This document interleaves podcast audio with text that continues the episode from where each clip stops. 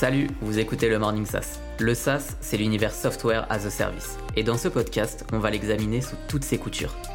Moi, c'est Anthony Virapin. Je suis directeur des partenariats startup et éditeur de logiciels chez Microsoft. Avec mes invités, on va parler stratégie, tactique, conseils pratiques et exemples concrets. L'objectif, c'est de vous aider à bâtir, lancer et faire grossir votre business SaaS. Installez-vous confortablement, c'est parti. Mon invité du jour, c'est Grégoire Gambato, entrepreneur dans l'âme et pionnier dans le domaine du growth hacking. Il est le CEO et cofondateur de Germinal. Avec son équipe, ils aident de nombreuses entreprises à faire de l'acquisition en ligne en allant au fond de la mine pour chercher à faire de la croissance, une référence à, Germinal d'Emile Zola. En seulement deux ans, ils parviennent à prescrire leur méthode de travail à plus de 250 entreprises, parmi lesquelles La Poste, Unilever, L'Oréal ou encore la Société Générale, et passent de 0 à 2 millions 1 euh, de chiffre d'affaires annuel. Il y a quelques mois, en pleine crise du Covid, Germinal pivote et passe d'un modèle 100% service à un modèle SaaS qui génère plus de 120 000 euros de revenus mensuels récurrents. Le pivot vers le SaaS, c'est le thème de cet épisode et on en parle tout de suite avec Grégoire. Salut Grégoire. Salut. Comment tu vas? Bah, Écoute, ça va très bien. Je suis très content euh, d'être ici, Anthony. Eh ben merci, euh, merci de participer à ce podcast euh, en direct de, euh, de Grenoble, de ton côté, de Saint-Malo chez moi. Donc on est en full full remote et ça marche bien. je démarre avec avec Germinal. J'en ai parlé un tout petit peu dans mon intro. En allant sur votre site, je regarde la tagline. C'est dépasser vos objectifs de croissance. Notre méthode de travail est devenue un standard chez 250 entreprises en forte croissance en seulement deux ans. La bonne nouvelle, c'est que vous pouvez aussi l'appliquer. Est-ce que tu peux nous dire, après, après vendre cette, cette recette qui sont magiques, euh, ce que vous faites chez Germinal? Bah, chez Germinal, au début, on était une, alors moi, j'aime pas ce, titre, mais c'est ce qu'on était. Hein. On était une agence de growth. En gros, on faisait de l'acquisition, mais en mode commando. on faisait des missions qui duraient euh, 4 à 6 semaines. Euh, et on était en mode gros bourrin et on défrichait. On testait canaux d'acquisition, projection de valeur, audience, et on trouvait ce qui marchait. Une fois qu'on avait trouvé un truc qui marchait, on t'aidait à le faire passer à l'échelle.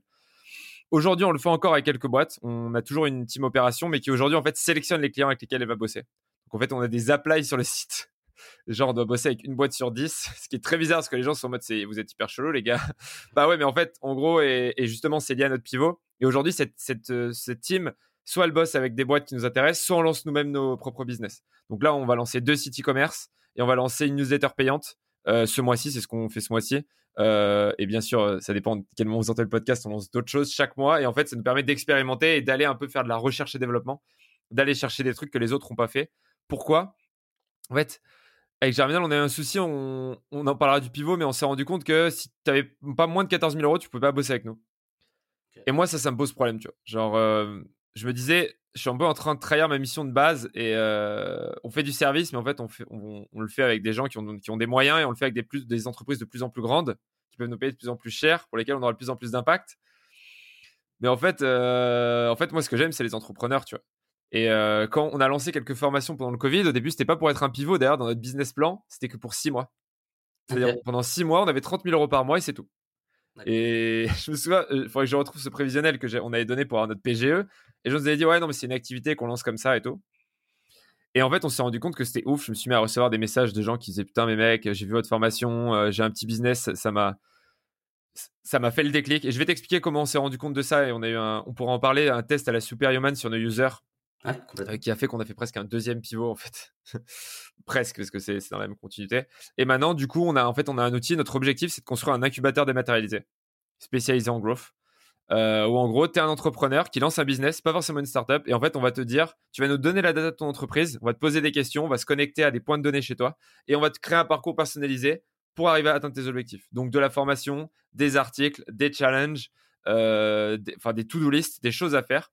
Pourquoi? Parce qu'on pense que, fait, monter une boîte, c'est toujours un peu la même chose. Quand on monte un business, euh, tu vois, par exemple, si tu lances, un e-commerce, tu lances un podcast, c'est toujours un peu la même chose. Et on pense que on peut aider les gens à dire, euh, on va, donner le metagame de l'entrepreneuriat, c'est-à-dire les règles à suivre pour tel type de business pour faire x2 ou x3 sur tes chances de réussite. Et pourquoi on veut faire ça? Parce qu'en fait, on pense que quand on monte une boîte, on emmène un peu de son utopie. Et du coup, on s'est dit, comment est-ce qu'on peut changer les choses? Et moi, mon kiff, c'est de me dire qu'on arrive à faire, à faire que un million d'entrepreneurs se lancent d'ici 2050. Parce que c'est un million de personnes qui se lancent, c'est un million de personnes qui emmènent un petit peu de ce qu'ils veulent faire, de qui ils sont dans leur boîte. Et en fait, c'est comme ça que tu fais un changement vraiment macro. Et euh, voilà. Bon, je vais désolé, je, suis parti trop loin. Non, non, mais c'est top. En fait, je reviens un petit peu en arrière dans l'histoire de Germinal par rapport à, cette vision et l'ambition. Euh, je la comprends bien et on va parler euh, du pivot en effet. Mais est-ce que cette ambition, la vision que tu as et cette vision qui devient de plus en plus produit ici, c'est quelque chose que tu avais en tête au lancement de Germinal Non, non, non. non. Au lancement de Germinal, j'avais la, j'avais la rage. Je voulais tout démolir. J'avais loupé deux boîtes. Euh, j'avais réussi à bosser un peu dans un espace de coworking, euh, coworking Grenoble. Donc j'étais salarié pour l'espace de coworking, je travaillais pas dedans. Si je ne mentionnerais pas, on s'en fiche un peu. Mais... Et j'avais lancé des formations. Du coup, à ce moment-là, j'avais écrit mon bouquin. Et j'étais parti et je m'étais dit, euh, déjà à l'époque, je voulais lancer un accélérateur en growth. J'avais lancé un accélérateur, mais c'était compliqué le modèle éco et tout. Tu sais, qu'on prenait une part, des levées de fonds, machin. C'était... Et c'était à Grenoble, donc c'était. Bon, bref. Et aujourd'hui, en fait, je relance la même chose, mais de façon beaucoup plus smart, beaucoup plus aligné avec le marché, avec beaucoup plus d'impact. C'est drôle parce que j'ai fait une boucle, en fait. voilà, en 4 ans, je suis revenu au même endroit. mais, quand j'ai lancé Germinal, j'avais la dalle. Je voulais juste réussir une boîte. Je voulais juste faire un putain d'euros de chiffre d'affaires. Je voulais juste recruter des gens. Et en fait, je suis parti d'une haine, c'était les agences. Les agences, on a bossé avec des boîtes qui avaient vraiment des agences de merde. Ce qui n'est pas le cas de toutes les agences, euh, d'ailleurs, des agences qui bossent bien qui bossent très bien, euh, mais au début, je les rencontrais pas. Moi, j'allais voir des clients qui avaient des agences de merde et je me suis dit, on va les défoncer on va défoncer le business des agences. Et mon why, mon pourquoi, ma raison d'être, c'était on va défoncer ces mecs. Voilà, c'était ça au début. C'est un why bien agressif, mais ouais, mais en tout cas mission mission mission plutôt réussie. Euh, et, du coup euh, hyper intéressant. Donc ok, donc c'est pas la c'est pas la vision de, base, mais ça tout non au début, mais je savais pas qui j'étais. Tu sais quand tu as une ambition, souvent on dit, euh, tu sais un entrepreneur c'est ambition, vision, exécution. Je vais te dire un truc, moi, mon ambition euh, quand j'avais 22 euh, ans, c'était de monter une boîte de 5 personnes. Tu vois, je me disais avant mes 50 ans, j'aurai une boîte comme mon père de 5 personnes. Et, et, du coup, tu mets une vision qui est en accord avec, euh, avec ton ambition. Et moi, mon ambition, elle n'était pas élevée, en fait. Mon ambition, c'était on va monter une boîte qui va faire du chiffre d'affaires. Et quand j'ai vu qu'on avait 10 personnes, je me disais c'est incroyable. Et j'ai relevé un peu.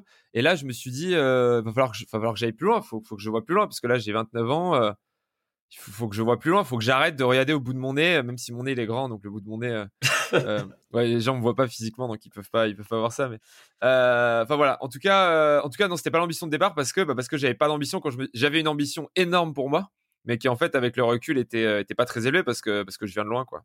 Ouais, ok. Bah, D'ailleurs là-dessus, le, le, je viens de loin, je vous encourage, chers auditeurs, à aller, à aller écouter l'épisode de, de Greg euh, dans le podcast Génération du Yourself de Mathieu Stéphanie parce que tu expliques un peu euh, tout ton parcours, euh, ta vision de l'entrepreneuriat, on rentre dans le détail de, de, Germinal et on peut considérer ce podcast comme euh, la suite, en tout cas sur la partie pivot, c'est celle qui, qui va nous intéresser aujourd'hui.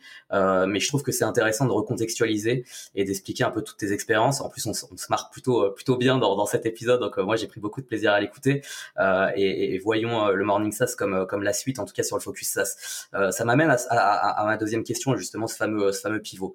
Euh, il arrive il n'y a pas si longtemps, donc c'est pendant euh, une période pas simple non plus, celle du, celle du Covid. Je crois qu'on est en mars, mars 2020. Ouais, on est dans la merde. Ouais. Raconte-nous un peu ce, passage-là et comment, d'où c'est parti ce, pivot-là.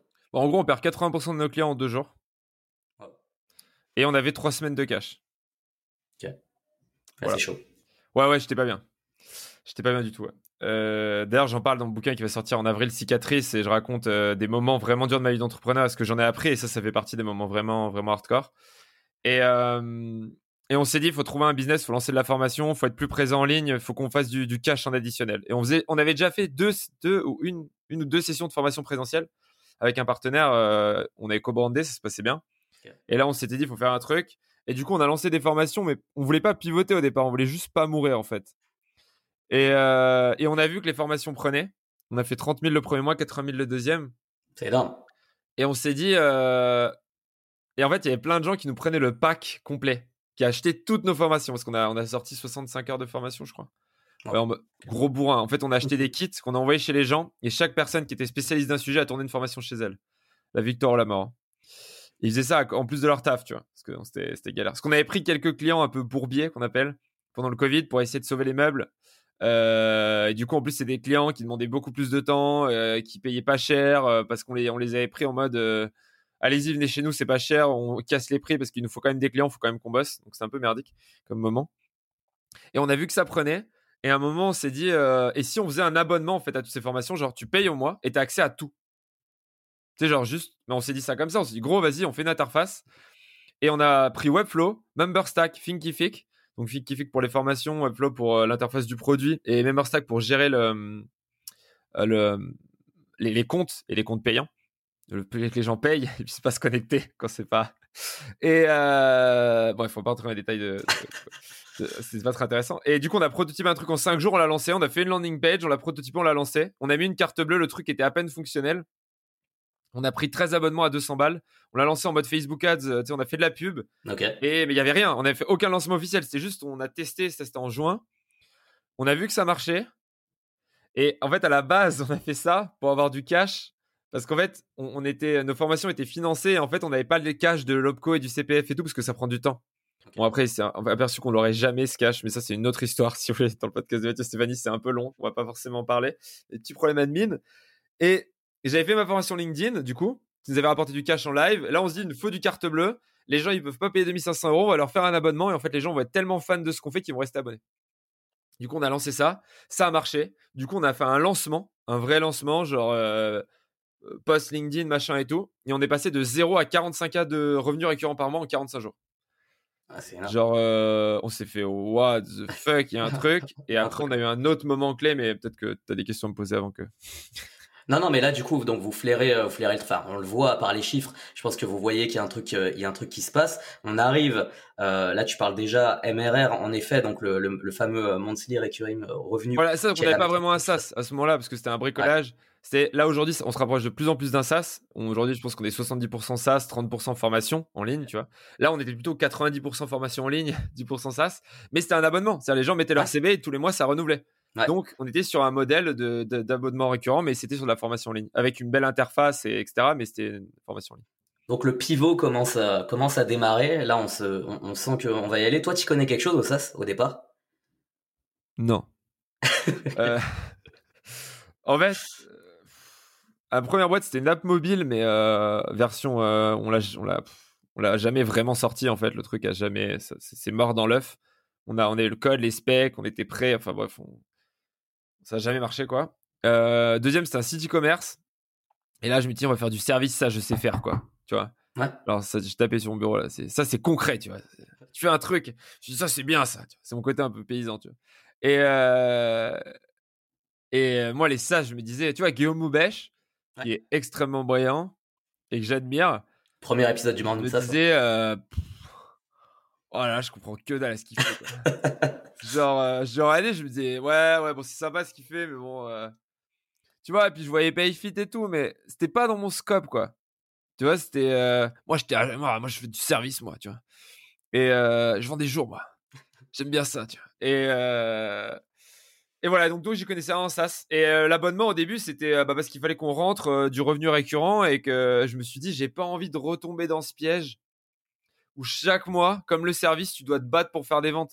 Je me suis dit, si je dois me battre avec la formation en ligne comme je suis battu pour le service, autant faire de la formation en ligne, ça scale et faire de l'abonnement, tu vois. Et j'avais un peu un truc qui scale avec par abonnement, c'est pas du SaaS, mais c'était cool, tu vois. Donc voilà. Mais, j'y connaissais que dalle. Ouais. Tu connais que dalle. Est-ce que tu es accompagné à ce moment-là? Ou est-ce que tu t'auto-formes Non, full, talent, full talent. full talent. Full talent. Genre, euh, bon, mon cofondateur, euh, Benjamin, on développait un outil en interne déjà. Ok.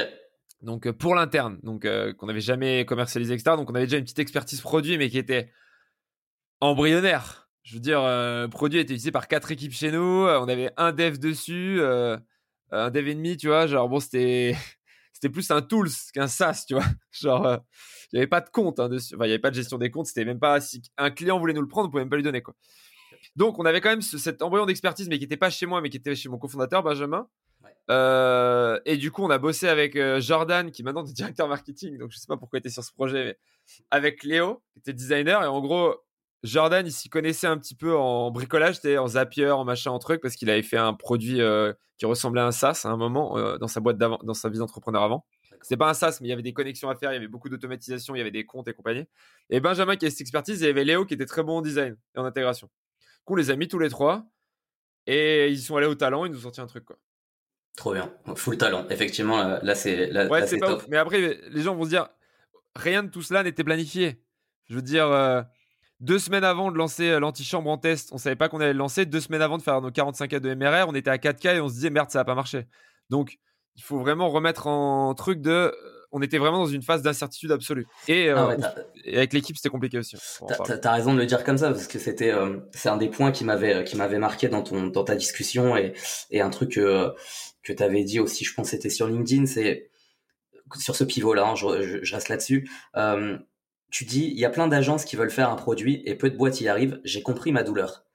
Raconte un peu cette cette douleur du coup. Bah en fait c'est un enfer en fait. En gros vous avez deux boîtes en une. Déjà, gérer une boîte, c'est chaud. Mais alors deux. Et en fait, ce que j'ai dit à l'équipe, c'est, ai dit, le business, aujourd'hui, euh, le agent, c'est 25% de notre chiffre d'affaires et d'ici, euh, et c'est sur, que sur de la R&D, quasiment, sauf un ou deux clients qu'on garde, euh, bref. Mais d'ici avril, ce sera 10% de chiffre d'affaires. Et il y a un mec qui m'a dit, vous pouvez pas y arriver sans lever. C'est impossible. Et en fait, j'ai dit, le seul moyen qu'on y arrive, c'est la victoire ou la mort. J'ai dit, on met toutes nos ressources dessus, on se met dans une position où si le produit marche pas, l'abonnement, l'antichambre marche pas, la formation en ligne par abonnement, et après je te dis on est, on est encore allé plus loin, mais à ce moment-là c'était ça, et eh ben on est mort. Donc on s'est mis dans une position où si ça ne marchait pas, Germinal était mort dans les trois mois. Tout simplement. Donc, euh, le, en gros, on a baissé le niveau du service, on a demandé au service d'aider, on a remis des gens et on s'est dit voilà, maintenant on brûle, on brûle plus de cash qu'on en gagne on avait toujours trois semaines de trésor parce qu'on a quand même des énormes tocards. Et on a, on a cumulé le 1er octobre à 10K de trésor. Sachant qu'on fait 300K par mois actuellement, tout compris. Euh, parce que l'antichambre nous génère entre 180 et 230K par mois. Euh, je t'ai donné 120K, c'est la partie récurrente. En gros, on a 80K de récurrents, on a 40K qui sont du faux récurrent, mais qui sont des, des engagements à 3 mois ou à 6 mois. Donc c'est pas du récurrent parce qu'on sait que ça va s'arrêter, mais je le compte dans le récurrent et le reste c'est du one shot. Bref, bon, on va pas détailler parce qu'en plus ça change tous les mois, mais ça c'est pour donner les grosses mailles. Mais voilà, à ce moment-là, on est tombé. Et dis-toi, donc on a fait notre pivot et, le, et on est passé à, à 2 cm du sol parce que le 1er octobre, après avoir payé les salaires, il nous restait 11K, ouais, 11, entre 11 et 13K euros sur le compte, sachant qu'on dépense 200K par mois. Donc euh, on savait pas comment on allait payer les prélèvements de carte bleue, qui était le 6. Mais heureusement, on a eu, euh, on a eu un client qui a payé un truc. Euh, mais voilà, en tout cas, ouais, on, est, on s'est vraiment mis dans, on s'est vraiment mis dans ces conditions-là. Et le problème, c'est que souvent, tu lances un SaaS en mode c'est un side project. Oui. Tu fais ça quand tu as le temps. Tu mets des équipes dessus, mais elles sont, elles ont pas vraiment d'objectif. Ce qu'on avait vu sur notre produit interne. Là, en fait, moi, c'était mon obsession. Par contre, en termes d'équipe, c'est dur parce que tu as une équipe qui fait du service, qui dit mais en fait, nous, on sert plus à rien. Mais en fait, on a réussi à réaligner tout le monde. Ouais. Après. Mais ça a été un moment hyper difficile parce que, en gros, j'avais le produit qui disait on n'a pas de ressources, on a une pression de malade. J'avais le service qui disait bah en fait on sait que dans six mois cette activité elle va disparaître, pourquoi on est encore là?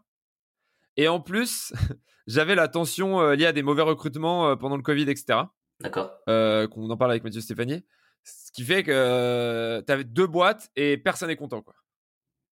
Et le produit dit on n'a pas assez de ressources, on a trop de pression. Le service dit on sert à rien. En fait, on est une vache à lait, mais tout le monde s'en fout de nous et cette activité va disparaître. Et toi, tu dois continuer à gérer les deux en sachant que si tu te plantes, t'es mort.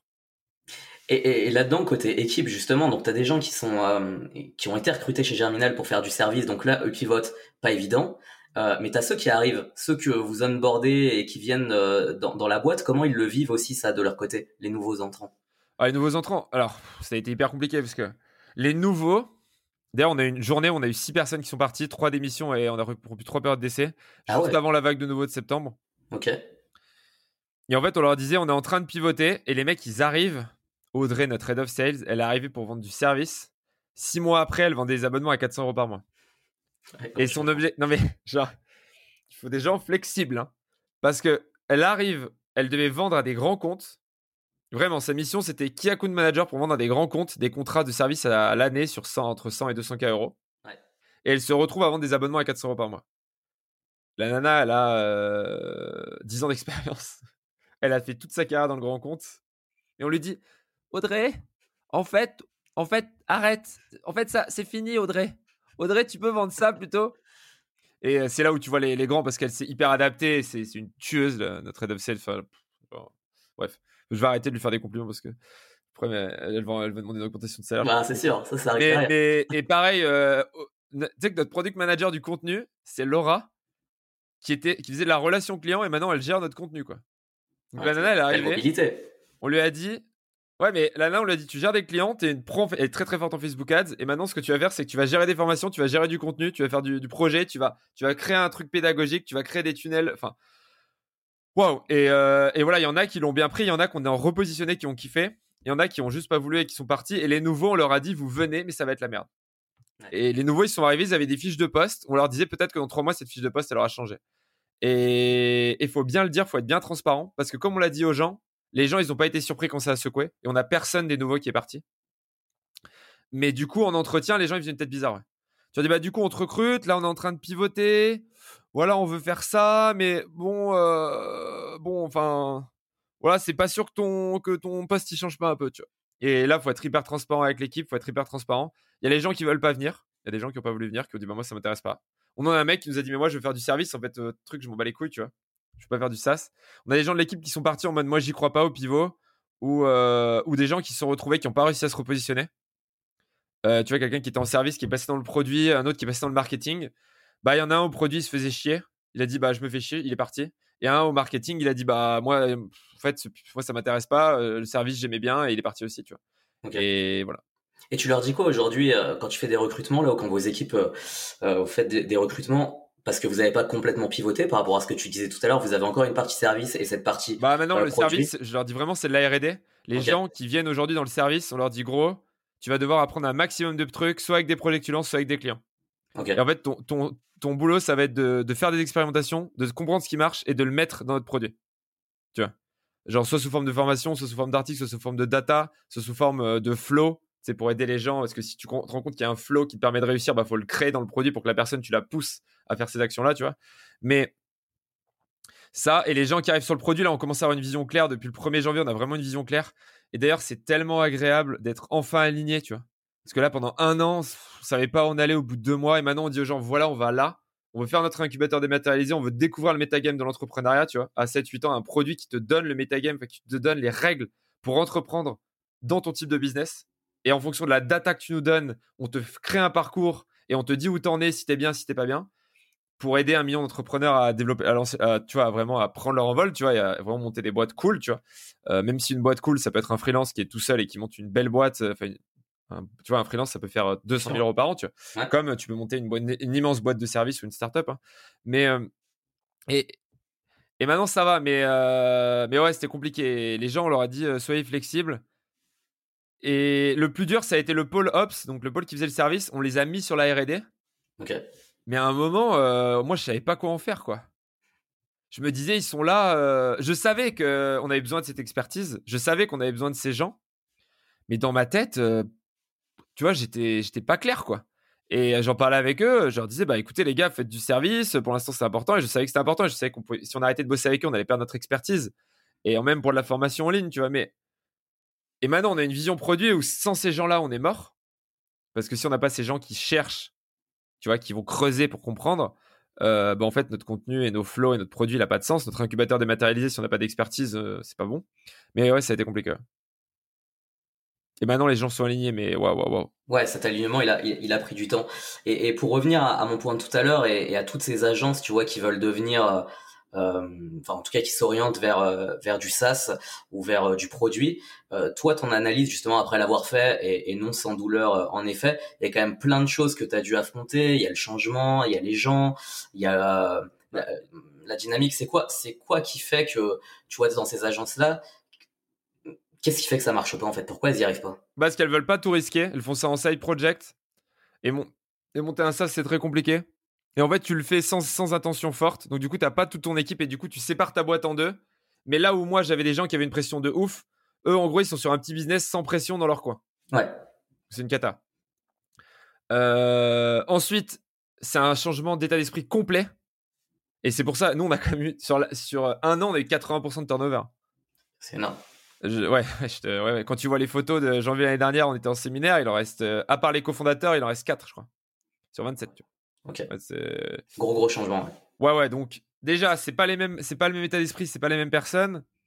C'est pas, euh, il faut mettre la pression et c'est la victoire ou la mort, sinon tu le fais trop lentement. Euh, en plus, c'est d'autres habitudes. Je veux dire, vendre du service, vendre du SaaS, c'est c'est c'est pas du tout la même façon de commercialiser. tu vois, en plus des personnes, je veux dire, ça demande au CEO de complètement changer d'état d'esprit. Je veux dire, ta façon de penser, ta façon d'agir doit complètement changer. En plus d'avoir les mauvaises personnes dans ton équipe pour faire ça, tu vois. Donc ça, c'est un, un, gros facteur d'échec. Et il y a la com. Nous, on a dit à tout le monde, on est, maintenant on est un SaaS, tout le monde dit, ah, vous êtes toujours une agence, mais c'est pas grave, fine. Mais en fait, pour expliquer aux gens qu'on changeait, hmm. les mecs, ça, fait huit mois qu'on en parle partout, qu'on hurle sur tous les toits. Et on a quand même des gens qui nous disent, euh, du coup, euh, ouais, j'ai vu que vous étiez. Euh, nous dit, ouais, on m'a recommandé, vous êtes une agence, tu vois. Donc, toute ta notoriété, tu dois la transférer. Ouais. Donc, t'imagines, transférer toute ta noto. Ça, c'est pareil, c'est hyper compliqué parce que si t'es es Guillaume Moubèche qui fait un SaaS pour les sales et d'un coup, tu fais un, un, un SaaS pour les. je sais pas, pour les, pour les PM, tu vois. Enfin, pour les product managers. Ok, les mecs sont déjà un SaaS, ils font un autre SaaS, c'est cool, tu vois. Mais quand un mec fait du service et te dit maintenant je vais faire un SaaS, mais il a zéro crédibilité. C'est ce que je veux dire? Genre, personne ne va lui faire confiance. Il faut que tu la crées, en effet. Pour recréer ta crédibilité, il faut repartir de zéro. Et du coup, ta crédibilité, elle te dessert parce que les gens, ils te connaissent pour un truc. Et moi, j'ai plein de mecs qui m'ont écrit, qui m'ont dit, gros, lève des fonds, sinon vous allez mourir. Euh, à mon avis, c'est pas une bonne idée. Euh, pourquoi tu tues la poule aux œufs d'or euh, Tu vois? En mode, mec, t'as un business qui marche, tu prends tous les risques. Donc, non, non, c'est touchy, quoi. Tu veux le faire, du coup? Lever des fonds? Parce que ça fait, quand on dit ça, en général, ça va. Never. Never? Ok. Jamais. Plutôt mourir. Ouais, faire mes germinales que lever des fonds. Ok, ah ouais, pourquoi? Parce que j'ai monté une boîte pour, pouvoir, euh, pouvoir créer. Tu vois, mon, mon utopie, quoi, c'est euh, on verse 40% de, de, de, du résultat sous forme d'intéressement à l'équipe. On, là, on a décidé qu'on achetait plus que des produits secondement reconditionnés et on privilégie Made in France. On, on, a un système de grille de salaire transparent, tout le monde connaît le salaire tout le monde, mon salaire notamment. Euh, on a un système de grille pour augmenter les gens, mais sans qu'il y ait de négociation. Ou alors sur les critères de la grille, mais c'est du coup la négo est vraiment. Euh, il y a très peu de négo chez Terminal. Euh, on a, on a, enfin, en fait, j'ai créé mon monde, tu vois. Genre, j'ai créé le monde idéal, l'entreprise idéale. Et c'est pour ça que je veux aider des entrepreneurs à se lancer. Mais si t'as des mecs, mais des VC, mais ils me diraient, mais qu'est-ce que tu fais, bro? Genre, qu'est-ce que tu fais? Genre, moi, je, moi, je, moi, détruire la, la, rentabilité de la boîte bah, et donner tout à l'équipe, j'en ai rien à carrer, tu vois. Et, et pivot, mais le pivot, mais mais les gens me disent mais, mais qu'est-ce que tu fais tu vois? Un, investisseur il m'aurait dit mais euh, t'es con en fait t'as une activité qui est rentable genre pourquoi tu fais ça tu vois? Donc j'ai pas en fait pour moi un investisseur euh, c'est être en copro tu vois c'est t'as une belle maison mais t'as un mec qui a le droit de passer de te balader dans ta cuisine et dans ton jardin à poil tu vois il a un droit de passage il a un droit de passage il a un droit de passage tu vois ah et s'il veut passer à poil il passe à poil et tu peux rien faire tu vois euh, même si t'as tes enfants tu vois à côté euh, et moi, j'ai pas envie de ça, tu vois. Et moi, j'ai envie de dire, euh, je veux créer mon monde avec mon équipe, avec mes valeurs. Et euh, je préfère grossir moins vite, je préfère avoir plus de chances de me péter la gueule. Mais, mais contrôler ça et vraiment aller au bout de mon utopie, tu vois. Parce que, puis quand t'as de l'argent, tu, fais, tu fais de la merde. Je suis désolé, mais franchement, être un entrepreneur, qu'on vous donne 3, 4, 10 millions d'euros et faire un truc smart avec et bien le dépenser, faut vraiment être très bon. Et peut-être il y a un an, tu m'aurais filé un million d'euros, je les aurais gaspillés. Aujourd'hui, peut-être moins, peut-être dans trois ans encore moins. Mais en tout cas, moi, je, moi, je, moi, je suis pour la troisième voie entre, entre le business traditionnel, que j'adore, et c'est pour ça qu'on veut aider les gens à lancer des business traditionnels et à mettre de l'intelligence dedans, tu vois, à mettre de la scalabilité, etc. Et c'est l'objectif de cet incubateur euh, virtuel. Aider en fait les mecs de province et compagnie, tu vois, tout le monde. Euh, entre ça et la startup, il y, y, a un milieu, tu vois, il y, y, a un entre-deux. Et moi, je veux ramener plein de 1 vers moi, plein de business traditionnels vers ce truc où tu peux scaler, tu, prends les meilleurs process de startup et tu grandis plus vite, etc. Et prendre aussi des startups et leur dire, gros, t'as un projet de ouf, lève pas d'argent, en fait. Ouais. Tu vois? Et, euh, et, revois un peu ta croissance à la baisse, revois un petit peu ton truc à la baisse, mais fais un projet qui t'appartient et qui va porter tes valeurs, quoi. Hmm. Pas désolé. Après, euh, il y a des gens qui ont des valeurs de ouf, qui lèvent de l'argent euh, et ça marche. Mais, mais moi, c'est pas mon, c'est pas mon combat. Non, non, on voit, on voit les deux, tu vois, dans le, dans, dans, dans le podcast. Euh, moi, je fais des, les, les dernières interviews qu'on a fait. Bon, c'était avec Guillaume, il a pas levé. Euh, Guillaume Moubèche, donc, euh, l'Emlys, premier épisode du Morning SaaS. On a parlé euh, avec un autre entrepreneur autour de Recast qui a été revendu à SAP. Donc là, une histoire d'exit sur du, sur du SaaS. Il y a eu une petite levée. mais c'est toujours intéressant, tu vois, d'avoir, d'avoir les, les idées, la manière dont on voit les choses. Et, et je suis pas sûr qu'il y ait une, une recette parfaite. Tu vois, ça dépend. Non, non, parce que moi, par exemple, je, je veux pas vendre. Moi, pour moi, je me suis posé la question est-ce que Germinal, c'est le projet de ma vie? Et c'est le projet de ma vie, tu vois. Ok. Et peut-être que dans 10 ans, ma vie aura changé, tu vois. Mais je veux pas vendre. On nous a proposé de nous racheter. Euh, si on coupait un peu les coûts et compagnie, on pouvait se faire acheter entre 10 et 12 millions d'euros, tu vois. Au bout de deux ans et demi, moi, j'aurais pris, après les impôts, j'aurais pris 2,8 millions net. J'ai calculé. Ouais. Bon, ça dépend entre 10 et 12. Bon, on s'en fout, parce que je fais mes calculs à chaque fois. Dans des podcasts, je dois dire 2 millions 6, des fois, je dois dire 3 millions 1, mais vous avez l'idée, quoi. et je me suis dit, bah non, quoi. Non. Cet argent, il ne m'aidera pas, tu vois, cet argent, il ne permettra pas d'accomplir ce que je voulais, quoi. Ok.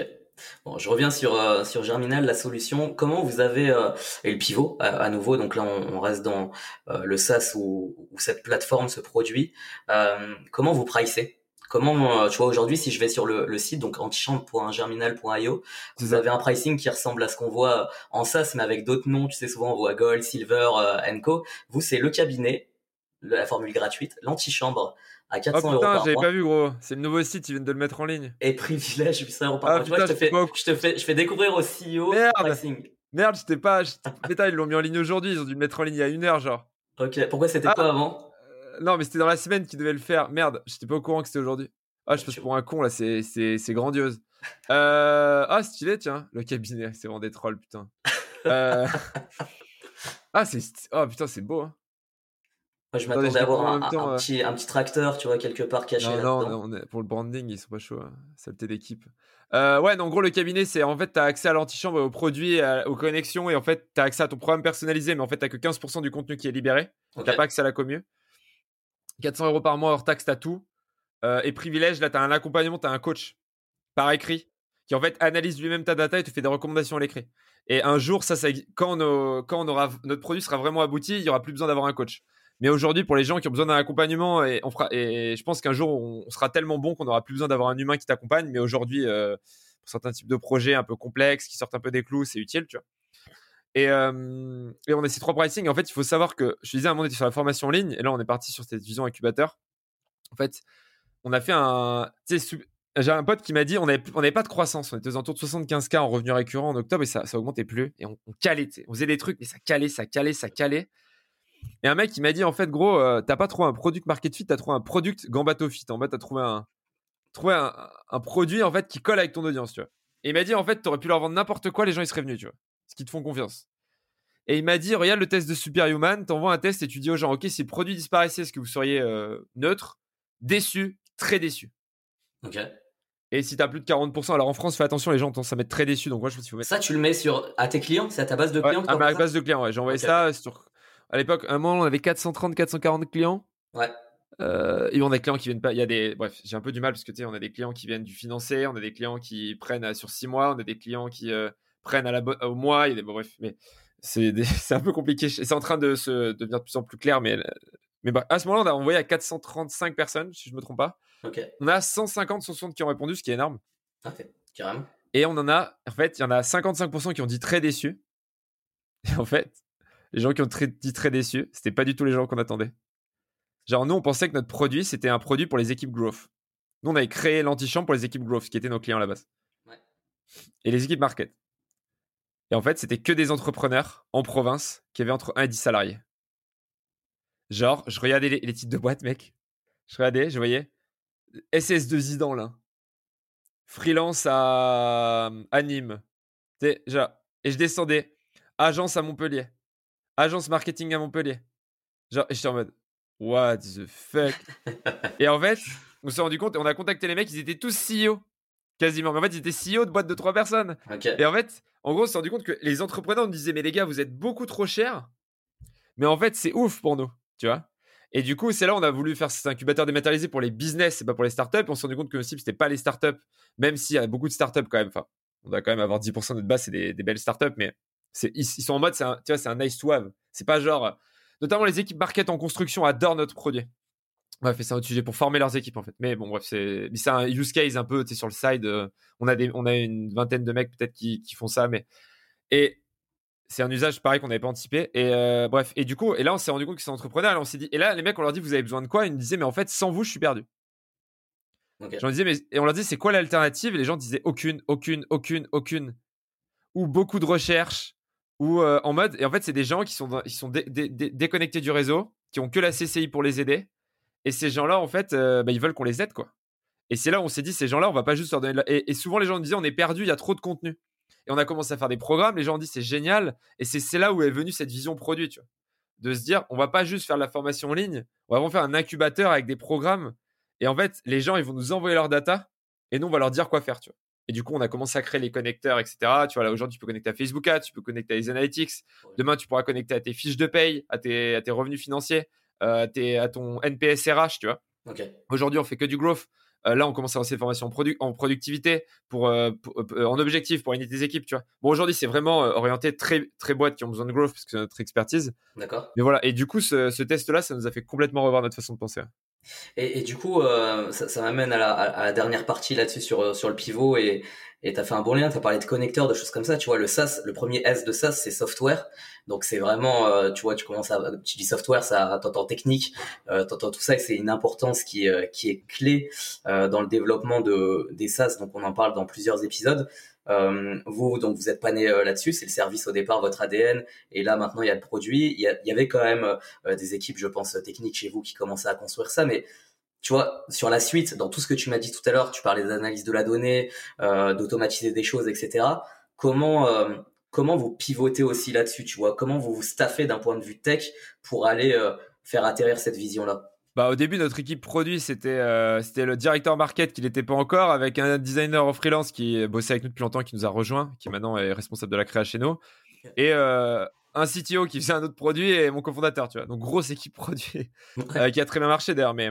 Et maintenant, notre équipe produit a une partie contenu, c'est-à-dire qui s'occupe des programmes et qui s'occupe des flows, et qui, en fait, c'est des product managers, mais Laura spécialisée contenu, c'est-à-dire elle dit comment est-ce que je peux aider un mec qui est chez lui à faire son premier million d'euros de chiffre d'affaires et comment une fois qu'il a fait 1000 euros, je l'emmène à 100 000 et 100 000 à 1 million, tu vois? C'est ça son obsession.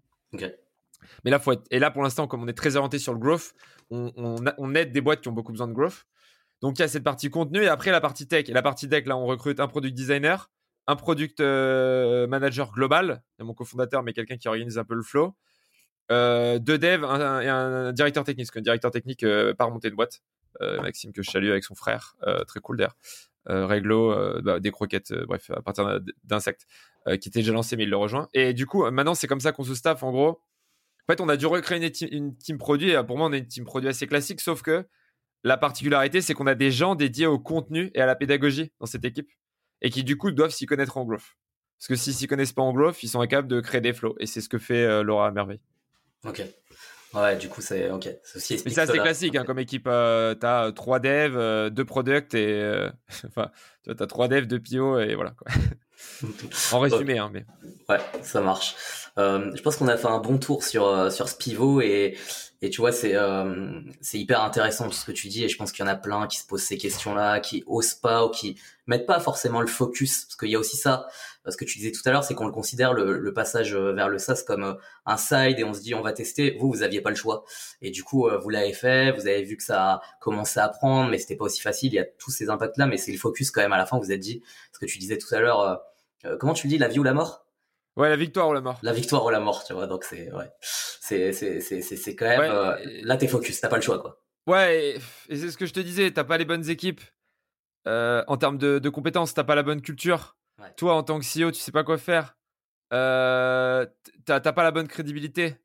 Euh, si t'as juste du cash, en fait, et des gens qui ont des compétences, mais en fait, limite, recommencer une boîte serait peut-être plus facile. Donc, si tu ne mets pas toute ton organisation vers ce point, que tu mets pas toutes tes ressources, pour moi, tu as des chances de succès qui sont extrêmement faibles par, rapport à tous ces critères que je t'ai donnés. Ouais. C'est quoi euh, là c'est plus une question pour euh, parce que depuis tout à l'heure on parle de Germinal mais là plus une question euh, pour toi Greg et la suite tu vois c'est qu'est-ce que enfin qu'est-ce qui te manque tu penses aujourd'hui pour pour faire aller encore plus loin Germinal donc là je le rattache à ta boîte tu vois mais en tant que après ce pivot et, après tout ça donc là, ça marche en effet et ça accélère mais est-ce que tu, tu penses qu'il te manque des choses et sur quoi tu travailles toi perso là? Moi, je travaille sur, euh, sur relever la barre en tant que personne, tu vois. C'est-à-dire, euh, à un moment, j'étais très content de ce que j'avais fait et je pense que. Bon, ça a duré deux semaines. Mais je pense qu'il faut savoir euh, se satisfaire. Et, et là, mon enjeu, c'est OK, on a passé une étape et maintenant, faut relever la barre, relever la barre, relever la barre. Sinon. Et du coup, moi, tu vois, je trouve que sur mon contenu, je suis pas assez bon. Je trouve que sur mon leadership, je suis pas assez bon. Je trouve que sur mes recrutements, j'ai pas été assez bon. Et du coup, euh, je me suis fixé des axes de progression. J'ai encore amélioré ma routine quotidienne, tu vois, de productivité pour aller au-delà, pour, pour moi être meilleur, pour demander plus aux autres, mais pas demander aux autres de travailler plus, tu vois, mais demander aux gens de travailler mieux, de travailler plus efficacement et de, et de les, vraiment les guider là-dessus. Et, et je sais qu'en tant que CEO, à un moment, tu vois, on a failli se péter la gueule avec l'agence parce que j'étais content de moi et j'ai arrêté d'être exigeant. J'ai pas, pas arrêté d'être exigeant, mais j'ai commencé à, à, stagner, tu vois, en termes de progression. Et, euh, et je pense que en tant que CEO, tu dois construire des trajectoires aux gens, des trajectoires exponentielles, tu vois. Tu dois les pousser au bon moment, tu dois les réconforter au bon moment, tu dois les excuser quand ils font des erreurs au bon moment, mais tu dois pousser les gens vers le haut. Et, et là, ce qui serait dangereux, c'est tomber dans l'autosatisfaction, tu vois. Et là, moi, c'est un vrai truc sur lequel je bosse et j'ai revu toute ma, toute ma façon de bosser, toute ma com, ce que je fais sur LinkedIn, est-ce que c'est utile ou pas Est-ce que je dois faire des vidéos sur Twitter euh, Mes reporting avec mes équipes, est-ce que je fais trop pas assez de réunions et compagnie Et je pense qu'on est passé à un stade et, j'espère que c'est ce step-up de moi qui va amener un step-up de l'organisation, parce qu'on a des gens euh, brillants et qui ont envie de progresser, mais que du coup, je vais pouvoir, euh, à qui je vais pouvoir tracer cette trajectoire. Pour moi, c'est ça le, prochain gros truc. Et je sens vraiment que je suis arrivé, là, j'étais arrivé à un plafond depuis quelques, depuis quelques mois. Tu vois moi, tu vois, souvent, je, me, je regardais six mois en arrière, je me disais, putain, je suis vraiment meilleur. Et là, j'ai regardé il y a six mois et je me suis dit, je sais plus de choses, mais je suis pas sûr d'être meilleur, tu vois. Je pense que je me suis un peu laissé aller. Et, comment tu fais, toi, pour, euh, pour te former là-dessus? Est-ce que as des, tu lis des livres? Est-ce que tu as un coach? Est-ce que, enfin, tu vois, c'est quoi tes. Bah, deux trucs. Euh, en fait, le problème, c'est que moi, je suis vachement, on apprend en faisant, j'apprends en parlant avec des gens. Et en fait, ça, c'est vraiment un mécanisme de protection chez moi de me dire, euh, j'ai peur qu'en lisant un livre, qu'en regardant une vidéo, je me rends compte que quelqu'un est meilleur que moi, tu vois. Mmh. C'est un peu cette, je sais pas, cette peur un peu irrationnelle. Et, euh, et du coup, là, je me suis fixé de lire un livre business par semaine. Euh, parce qu'en fait, je me rends compte qu'à chaque fois que je lis un livre business, ça change ma vie. Alors, je sais pas pourquoi j'en lis pas plus. Euh, non, mais c'est vraiment con. Genre, c'est juste, tu sais, en mode, ouais, j'ai pas le temps. Et, et de faire du contenu d'excellente qualité. Jusqu'à aujourd'hui, je fais du contenu sur LinkedIn, mais je pense que je suis pas allé chercher assez en profondeur. Je suis pas allé chercher dans mes ressources. Donc là, ça passe par la finir d'écrire mon bouquin. Et vraiment, j'ai relevé la barre sur ce bouquin. Alors peut-être qu'il sera juste bon, peut-être qu'il sera pas excellent, tu vois, mais j'ai donné beaucoup de temps et beaucoup d'énergie. En avril, ça, hein, tu disais? Il sort en avril ton Oui, sort en avril. Avec préface de Xavier Niel, je suis trop content là. Xav. Euh, je, suis, je suis extrêmement fan de Xavier Niel, c'est pour ça. Et euh, je pense qu'il y a des gens, tu vois, ils auraient trouvé ça cool, mais moi je trouvais ça génial, putain. Et, euh, et ouais, et vraiment, je bosse là-dessus. et là aussi sur comment j'apprends comment je synthétise et comment je transforme mon savoir en contenu Activa pour les entrepreneurs, soit sous forme de post, de vidéo, euh, dans Clubhouse, je sais pas. Mais en tout cas, je vais faire un énorme effort sur ingérer du contenu, le retraiter et le transformer en, ressources activables pour d'autres gens et pour le plus grand nombre. Et là, j'étais un peu tourné vers moi-même, j'étais un peu tourné sur j'apprends par mon expérience, mais il y a un moment, ton expérience, elle te limite, tu vois pas assez de choses, tu n'apprends pas assez de choses pour vraiment exploser. Et là, je pense que j'étais arrivé à ce stade-là, quoi. Et d'autant plus que je suis en remote, donc je suis un peu tout seul chez moi, je fais mes trucs à Grenoble et tout, tu vois. Je suis assez coupé du monde. Donc il faut pas que je devienne l'ermite euh, qui sait que des trucs parce qu'il a une boîte et qui. J'ai peur que mon apprentissage se limite trop à ce que j'ai vécu.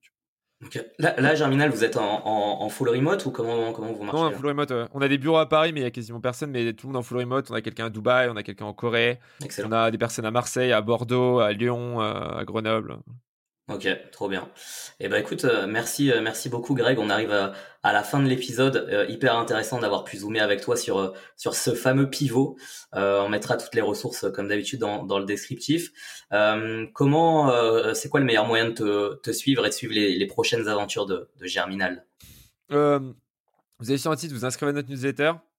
sinon, suivez-moi sur LinkedIn. Et si vous voulez m'avoir en contact, vous pouvez m'envoyer des messages même sans être en contact. Mais ajoutez-moi avec un mot en mode j'ai écouté ton podcast, il est cool.